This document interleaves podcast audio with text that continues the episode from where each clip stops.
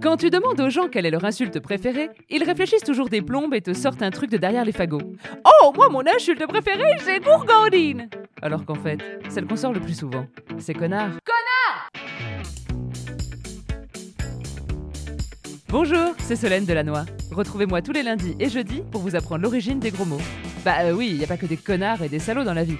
Non, il y a aussi des catins, des faux culs, des bâtards, des maboules, des racailles, des glandus, des boudins, des salopards, des chagasses, des truffes, des mijaurés, des clôtards, des laidrons, des duchenocs, des allumeuses, des lopettes, des andouilles, des baltringues, des reins, des beaux, des débiles, des fumiers. Bienvenue sur l'insulte, le podcast qui t'apprend l'origine des gros mots.